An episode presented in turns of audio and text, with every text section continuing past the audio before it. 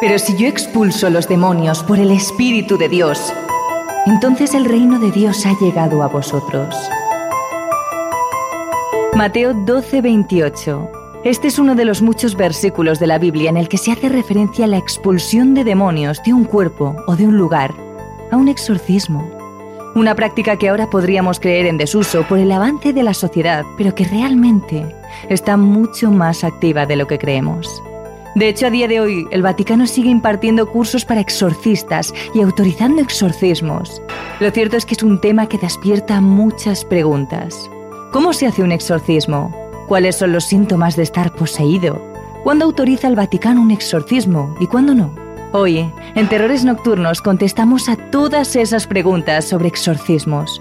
Os contamos todos los detalles de este ritual y narramos algunos de los peores casos de exorcismos autorizados por el Vaticano. Hoy en Terrores Nocturnos, Exorcismos del Vaticano. Terrores Nocturnos con Enma Entrena y Silvia Ortiz. Un exorcismo es la práctica religiosa por la cual una persona autorizada realiza diversos ritos y rezos para expulsar una fuerza o una entidad maligna de un cuerpo. Es decir, se trata de liberar a una persona poseída del mal que ha tomado el control de su cuerpo. Pese a que ahora relacionamos los exorcismos muy estrechamente con la Iglesia Católica, lo cierto es que el ser humano lleva creyendo en las posesiones y realizando exorcismos desde que se recuerda.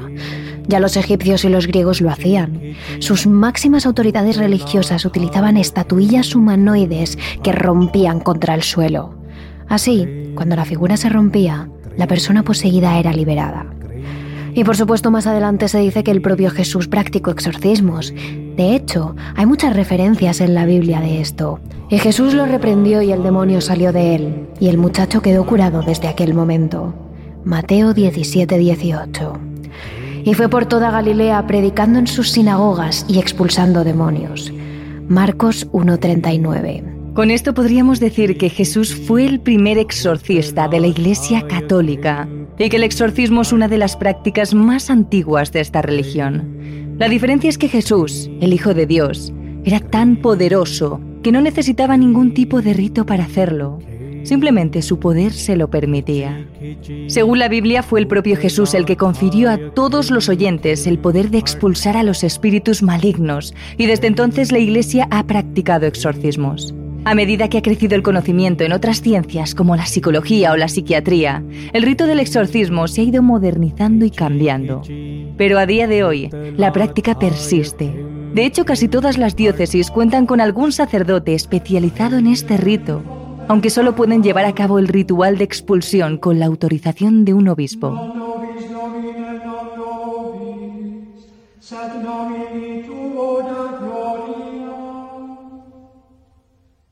En la actualidad, unos 250 sacerdotes acuden cada año al Vaticano para tomar el curso de exorcismo y oración de liberación que imparten en la Santa Sede reputadísimos exorcistas.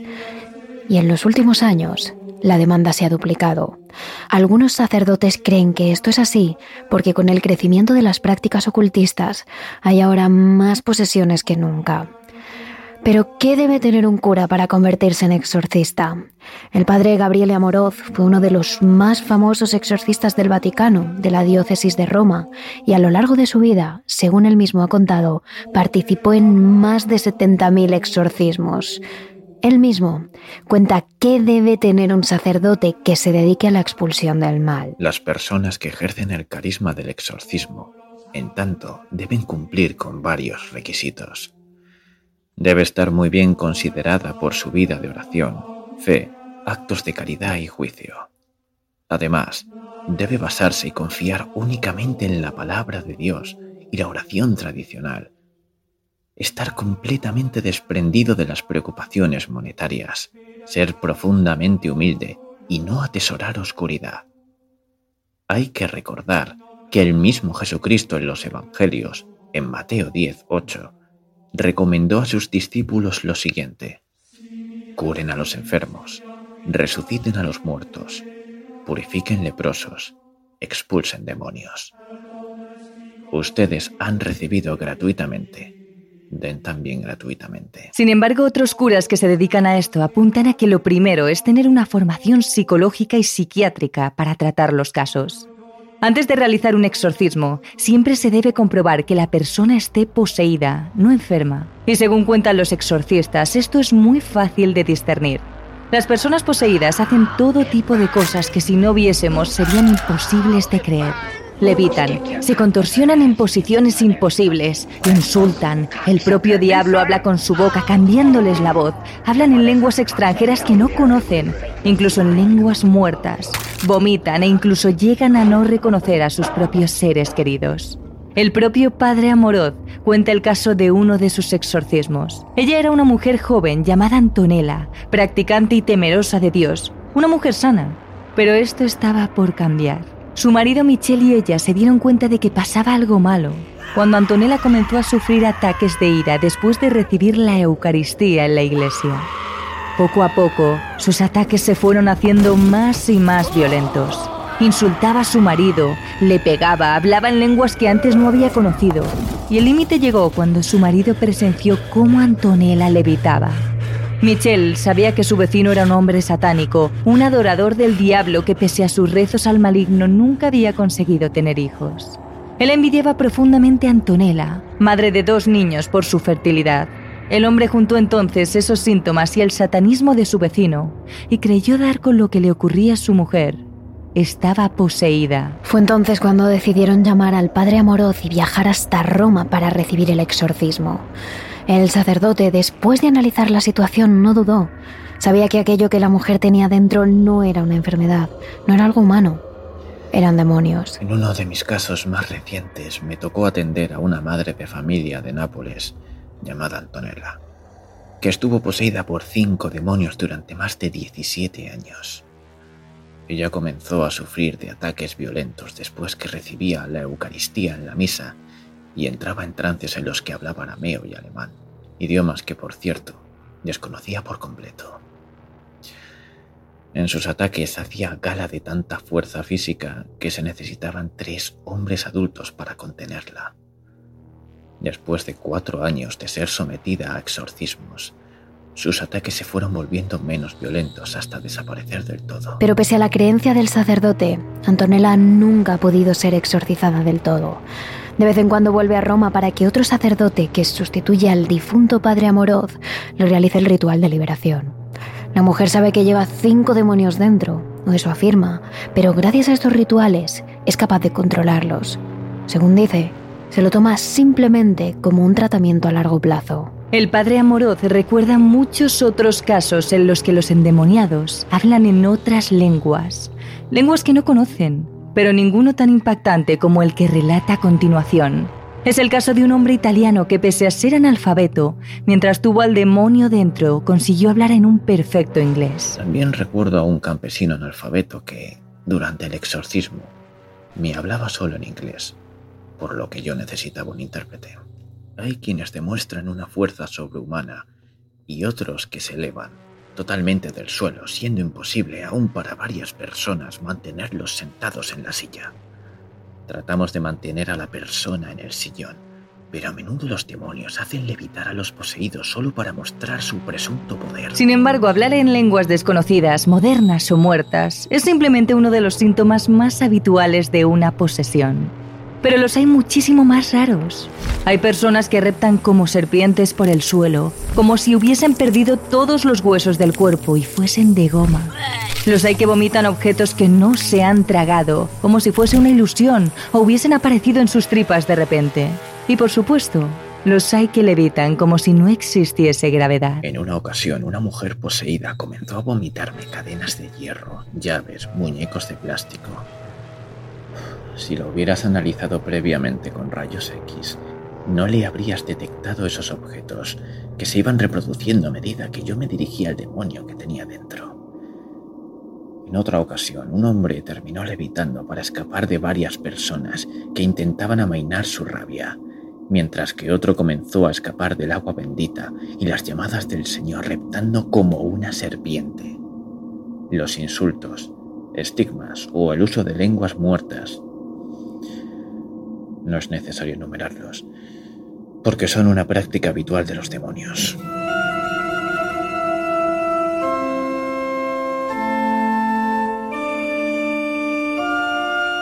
Estos son algunos de los casos de posesión más violentos que el padre Amoroz recuerda. Casos en los que debe enfrentarse armado tan solo con una Biblia, un crucifijo y sus rezos. El padre comienza tomando en una mano el crucifijo y en otra la Biblia y rezando en alto. Poco a poco va incrementando sus rezos y pasa los cánticos en latín. Pero todo esto no es más que una preparación. El párroco se prepara y prepara al poseído para su ataque espiritual final. El padre le exige a los demonios que se identifiquen, que digan su nombre y que se rebelen contra él. Es entonces cuando los demonios comienzan a tentar al cura con todo su poder. Pero también es entonces cuando el párroco sabe que el exorcismo está funcionando. Y es ahí cuando el cura debe pedirle al demonio que abandone el cuerpo que está ocupando. Debe exigirle que se vaya, desterrarlo. Los demonios intentan llegar hasta el párroco, dominarlo, poseerlo, pero tal y como explica el padre Amoroz, eso es imposible. El cura está respaldado por el poder de Cristo y la Virgen, y eso les protege. Realmente es Cristo quien con su poder expulsa a los demonios. El Padre no es más que un intermediario. Sin embargo, esta es solo la visión del padre Amoroz. El pastor Peter Martins tiene una diferente. Martins era un pastor muy especial, de baja estatura, ojos negros y de origen nigeriano, que hablaba de lo paranormal con mucha soltura. Tanta que llegó a acompañar a los demonólogos Ed y Lorraine Warren en varios de sus casos. De hecho, todo lo que relataremos a continuación está sacado de un libro de los demonólogos Cazadores de Demonios. El padre Martins, como hemos mencionado antes, pensaba que el primer paso para llevar a cabo un exorcismo es cerciorarse de que la persona a tratar no tenía ningún tipo de problema mental. Para ello confiaba en su formación en psicología, pero no dudaba si era necesario en consultar con psiquiatras y médicos. Una vez esto estaba zanjado, el padre comenzaba el llamado ayuno negro. Durante las horas previas al exorcismo, entre 36 y 18 horas antes, el párroco no come nada más que pequeñísimas raciones de pan blanco y agua. El sacerdote pasa todo el tiempo, absolutamente todo, rezando y meditando. En ocasiones está sentado, pero sobre todo reza mientras camina. Camina, camina y camina, pero no duerme, solo reza y camina. De hecho, en ocasiones, según relata Ed Warren, el padre llegaba tan débil al exorcismo que él y su mujer casi pensaban que no iba a ser capaz de realizarlo.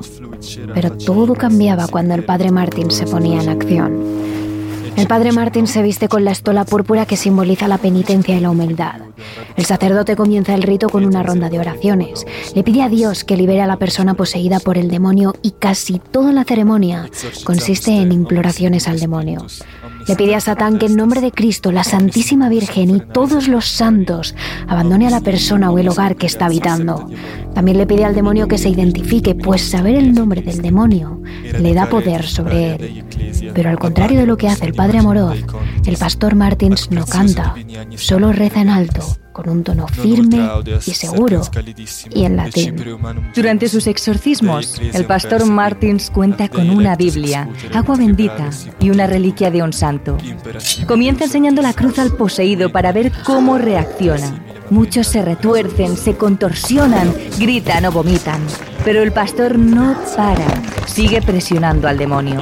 Mientras continúa rezando, pidiendo a Dios que libere al poseído, el pastor le lanza agua bendita. Sale humo, casi parece que les quema la piel cuando sienten el agua bendita. Por último impone la cruz y la reliquia sobre la piel de los poseídos. Es entonces cuando recibe la respuesta más violenta. Los poseídos le atacan con una fuerza sobrehumana, se abalanzan sobre él, le arañan, le insultan, le hablan en lenguas muertas imposibles de reconocer y toda la sala se llena de un terrible olor a putrefacto, como si algo estuviese muerto. Pero el pastor no cesa. Sigue pidiendo a Dios la liberación del alma del poseído. Mientras tanto, su ayudante, un cura de menor rango que normalmente no está preparado para esta experiencia, se encarga de que el funcionamiento del exorcismo siga su curso. Se ocupa de que las velas continúen encendidas en todo momento y de que el pastor tenga a mano el agua bendita, el vino, el misal, el cáliz de oro y las campanitas.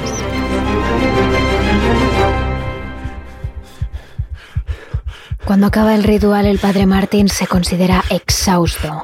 Le tiemblan las rodillas, sus ojos se cubren de ojeras que hacía unas horas no estaban ahí.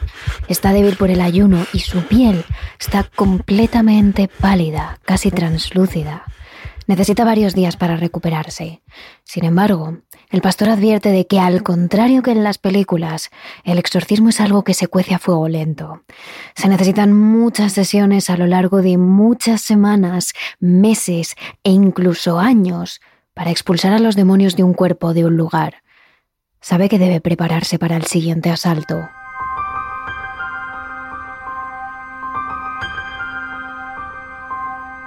Pero quizás hay una pregunta más importante, una a la que aún no hemos respondido.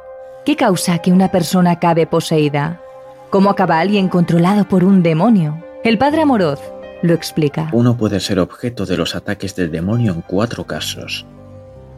Bien porque esto es una bendición para la persona, como en el caso de muchos santos, bien por la persistencia irreversible en el pecado, bien por una maldición que alguien hace invocando el nombre del demonio, o bien cuando uno se dedica a practicar el ocultismo. Es decir, son el pecado y el ocultismo los que nos hacen caer en manos de los demonios, pero también, y esto es más fácil de olvidar, aquellas personas que adoran al diablo, personas envidiosas, malvadas, que se acercan a nosotros sin darnos cuenta. Por eso es tan importante protegernos. Y ahora que ya tenemos claro qué es un exorcismo, toca hablar de casos reales. Empezaremos por uno de los más importantes en estos últimos tiempos. Este exorcismo lo llevó a cabo el anterior Papa, Juan Pablo II. Se trata de un caso totalmente real que incluso la propia Iglesia jamás ha desmentido.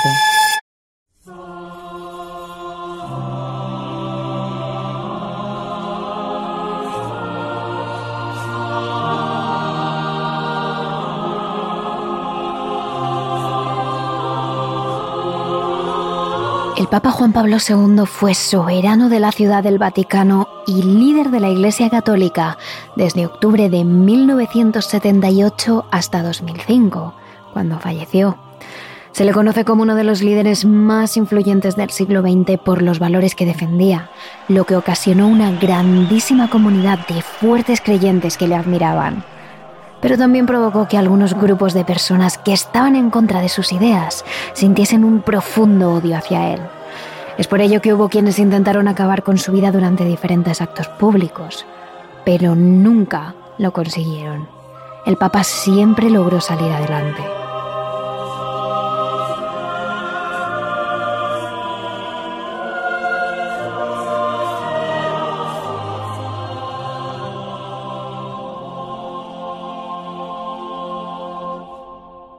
Cuando Juan Pablo II llevaba apenas cuatro años en el Vaticano, vivió algo que jamás pudo olvidar durante el resto de su vida. Una mujer, poseída, le pidió al Papa que acabase con el maligno que llevaba dentro. Un caso que a día de hoy el propio Vaticano no ha desmentido y que quedó recogido en un libro que se llama Así se vence al demonio, escrito por el periodista José María Zavala. Él decidió plasmar varios exorcismos en estas páginas con la ayuda de los relatos que le contó uno de los profesionales más famosos en dicho tema a nivel mundial, Gabriela Moroz. Todo ocurrió en 1982, cuando el Papa recibió una petición del obispo de la ciudad italiana de Spoleto en la que pedía practicar un exorcismo a una joven ciudadana llamada Francesca. El monseñor Alberti afirmaba en la carta que la conducta de la mujer era propia de un caso de posesión y necesitaba ayuda urgente. Juan Pablo II respondió al obispo pidiéndole que trajese con él a la mujer para poder así llevarle hasta una capilla privada del propio Vaticano donde se realizaría el exorcismo. En un primer momento, la conducta agresiva de aquella mujer hizo casi imposible que tanto familiares como los miembros de la Iglesia pudiesen desplazar a Francesca hasta el Vaticano. Tuvieron que recurrir a algunos tranquilizantes para impedir que la mujer continuase gritando y pegando a todos los allí presentes. Pero finalmente, con ella más calmada, consiguieron llevarla a la Santa Sede el domingo de Ramos de 1982. Una vez en el Vaticano, los familiares de la joven que pudieron acompañarla hasta allí afirmaron que fue ella misma la que en un principio se acercó al obispo de su ciudad para pedirle que le sacase al demonio que llevaba dentro. Sin embargo, Según pasaban los días, la actitud de Francesca fue empeorando más y más, hasta que fue ella misma la que dejó de ser consciente de sus actos. Tras escuchar la historia atentamente, el Papa junto al Padre Amoroz, experto en estos temas, y algunos presentes más autorizados por el propio Juan Pablo II para asistir al exorcismo, llevaron a Francesca hasta una de las capillas privadas y comenzaron con la oración.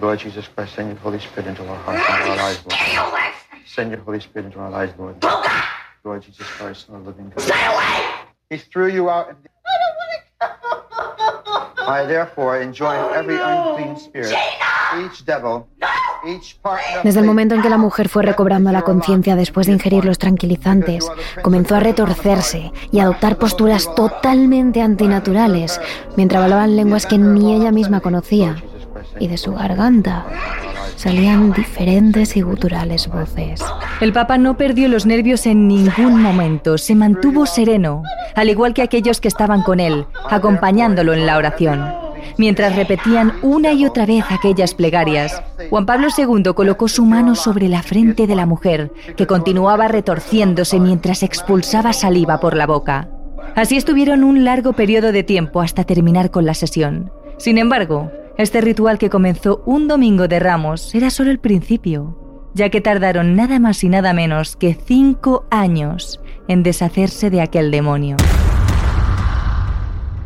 Durante aquellos años el Papa junto al Padre Amoroz y algunos más estuvieron realizando un exorcismo tras otro a la pobre Francesca para liberar su cuerpo de aquel ser que no la dejaba vivir. El propio pontífice, años después, afirmó que este exorcismo fue algo propio de una verdadera escena bíblica. El comportamiento de aquella mujer era el comportamiento de una persona poseída por un espíritu impuro e invisible, también denominado como un ángel caído, uno de los que siguieron al mismísimo Satanás en su rebelión contra Dios. Finalmente, tras muchas sesiones, pasados cinco años, el Papa Juan Pablo II consiguió por fin expulsar aquel demonio del cuerpo de Francesca. La mujer por fin pudo vivir en paz.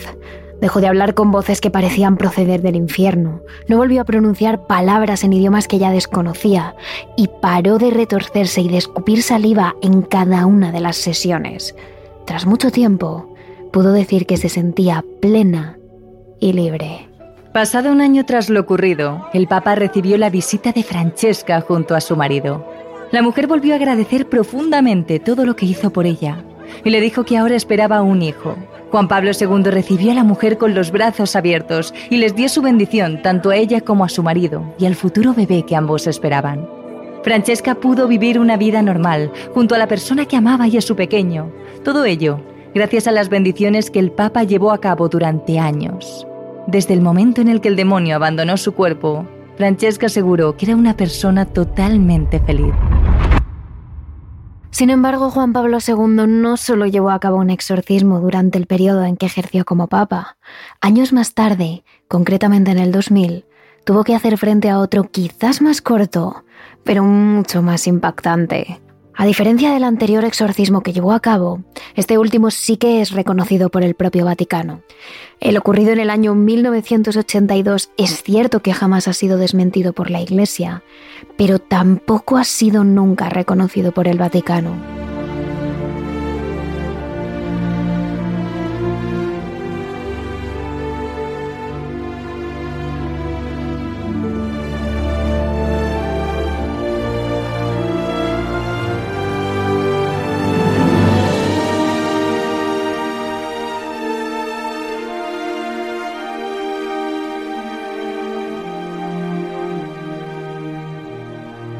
En esta ocasión hablamos de una joven de 19 años, nacida en un pueblo cercano a Monza, en el norte de Italia.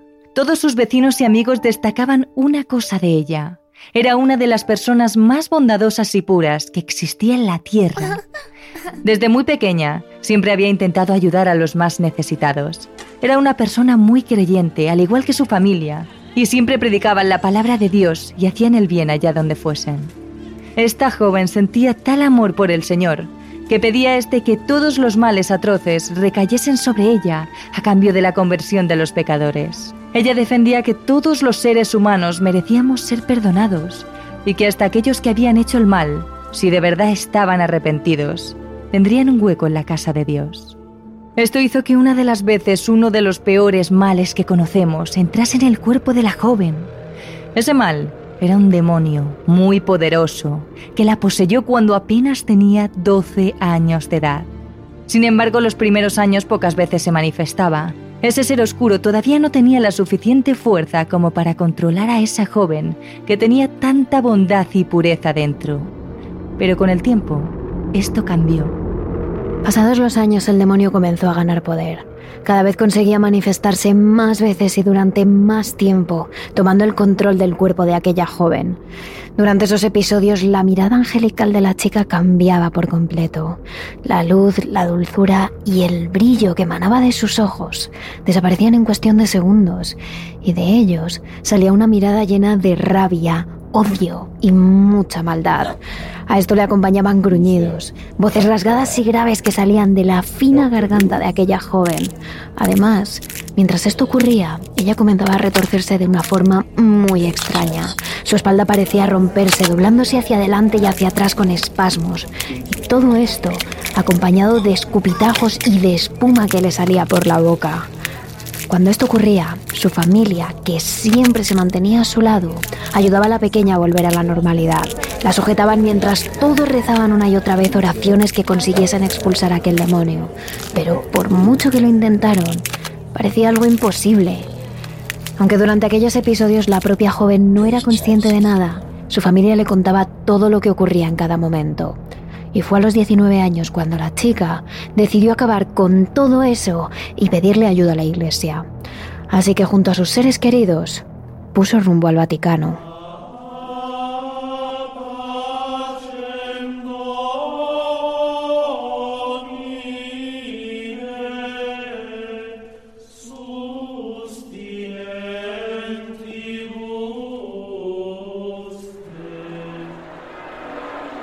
Anteriormente la joven había mandado una carta al propio Amorós pidiendo ayuda a este, y durante esa misma semana, él, junto a otro compañero, habían concretado un día para realizar aquello.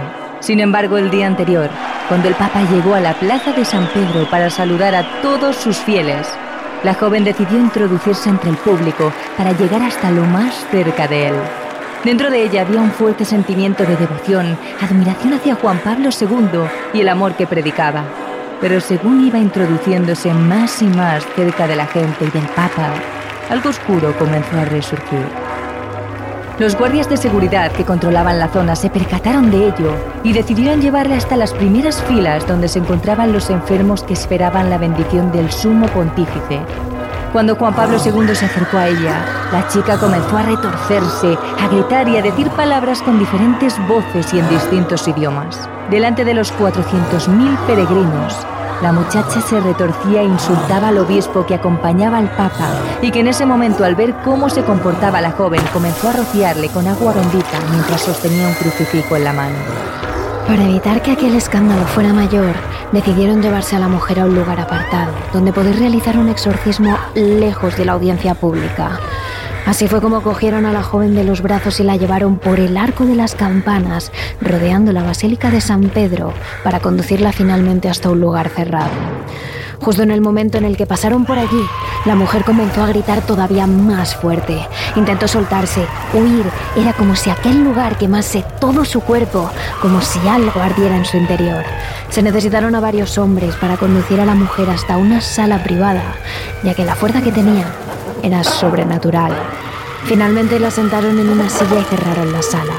El Papa no tardó en acudir a aquella habitación junto al Padre Amorov para comenzar el exorcismo. Estuvieron un largo rato repitiendo una y otra vez las oraciones mientras bendecían a la joven. Ella no paraba de retorcerse, de insultarles, de escupir. Tras un largo rato, dieron por terminada la sesión y la mujer, que ya parecía ser consciente de lo sucedido, dio las gracias a todos los allí presentes. El papá no tardó mucho en retirarse a descansar. Había sido un día largo y con mucha dulzura se despidió de la muchacha y abandonó la habitación. Sin embargo, posteriormente, ella les confesó al padre Amoruz y a los allí presentes que aquella sesión había conseguido calmar notoriamente aquel demonio que llevaba dentro, pero no había acabado con él. Ella estaba completamente segura. Así fue como al día siguiente el padre Amoroz, acompañado de alguno de los integrantes de la iglesia, continuaron con el exorcismo para acabar con aquel maligno de una vez. Cuando empezaron a orar, el diablo que llevaba dentro se manifestó y de nuevo comenzó a insultarles e incluso hubo un momento en el que sonrió al propio Amoroz y le dijo, ni siquiera tu jefe ha logrado hacer nada conmigo. Él sabía que se refería al Papa, que aquel día no había podido acudir a la sesión. Aún así, el padre Amorov mantuvo la calma y la sesión continuó dos largas horas, hasta que finalmente aquel ser maligno abandonó el cuerpo de la joven al completo. En el momento en el que lo hizo, la chica cayó al suelo, agotada. Los allí presentes ayudaron a la joven a reponerse, le dieron agua, secaron el sudor de su frente y ayudaron a esta a levantarse poco a poco, hasta que se recuperó completamente. Se había curado, ya estaba bien tras haber estado luchando contra aquel ser que habitaba en su interior. Al fin la joven pudo dar las gracias al Vaticano y recobrar la pureza y la bondad que ella siempre había tenido.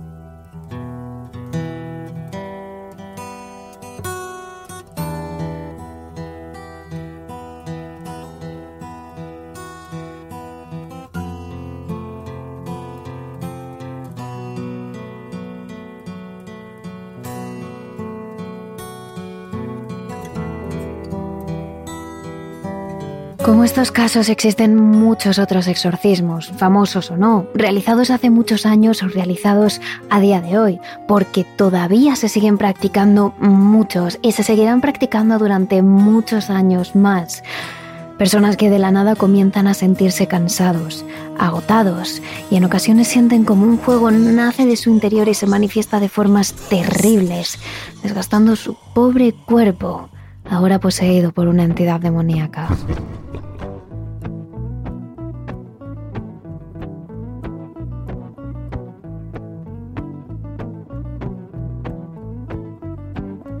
¿Conocías todos los procesos llevados a cabo a la hora de realizar un exorcismo? ¿Sabías las dos ocasiones en las que el Papa Juan Pablo II tuvo que expulsar a un demonio que habitaba en el cuerpo de los inocentes? Ya sabes que a lo largo de la semana seguiremos dando más información sobre posesiones, exorcismos y casos conocidos a nivel mundial en nuestras redes sociales. Somos arroba terrores barra TRN en Instagram y TikTok y arroba terrores en Twitter. Y creedme, los demonios están mucho más cerca de nosotros de lo que pensamos. Terrores Nocturnos, realizado por David Fernández Marcos.